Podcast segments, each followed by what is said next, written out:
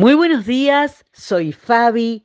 El duramen es la parte más útil de un árbol. Después que ha pasado el tiempo y las estaciones, esta parte es lo que se vuelve más resistente y proporciona soporte a todo el resto. Ramas, frutos, puede estar lista para ser utilizada como madera después. Cada año, junto con los veranos e inviernos, se forma en el tronco un nuevo anillo que cuenta la historia de una temporada de crecimiento, de cuánta agua ha tenido ese árbol disponible y esas cicatrices en su interior que nos cuentan también sobre el impacto de algún rayo o golpe sufrido. El tronco puede dar información hasta de climas por los que ha pasado a través de la historia de vida aquel árbol.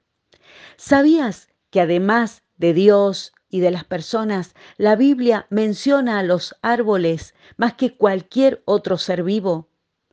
Casi cada gran evento teológico transformador está marcado por algún árbol, rama, fruto, semilla, madera. Ejemplos. Noé recibe una rama de olivo además de haber utilizado madera para el arca. Abraham se sienta debajo de un árbol. Saqueo trepa un árbol sicómoro el ciego ve a la gente como si fueran árboles caminando y podría seguir y seguir. Serás como un árbol plantado junto a corrientes de agua, dice el Salmo 1. Así que me preguntaba en esta mañana, ¿qué cuentan los anillos de nuestra historia? ¿Qué está contando el anillo de crecimiento de este 2023 de nuestra vida? ¿Qué hay en nuestro interior al estar casi terminando este año? ¿Una historia de sequía o de ríos de agua viva en nuestro interior?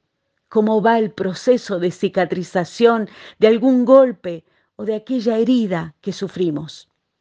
Arraíguense profundamente en Jesús.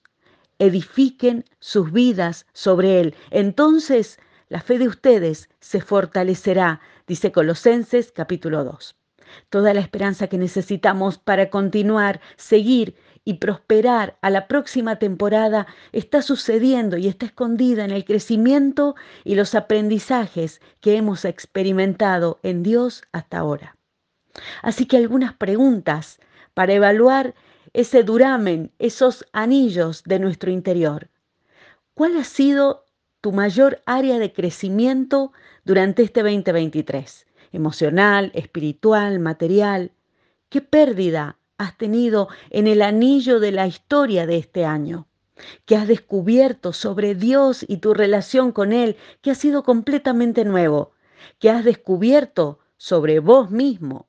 En fin, es solo un comienzo para ir cerrando otro círculo de un año, sabiendo, como dice Isaías 58, el Señor los guiará continuamente y les dará agua cuando tengan sed y restaurará sus fuerzas y serán como huerto bien regado, como un manantial que nunca se seca. Cuidemos las raíces hoy, donde se arraigan, de qué se alimentan, para manifestar una historia de esperanza y confianza en Dios mañana. No es demasiado tarde, con Dios nuestra historia de crecimiento está ocurriendo en nuestro interior ahora mismo. Que así sea en su nombre. Amén. Bendecida semana para todos.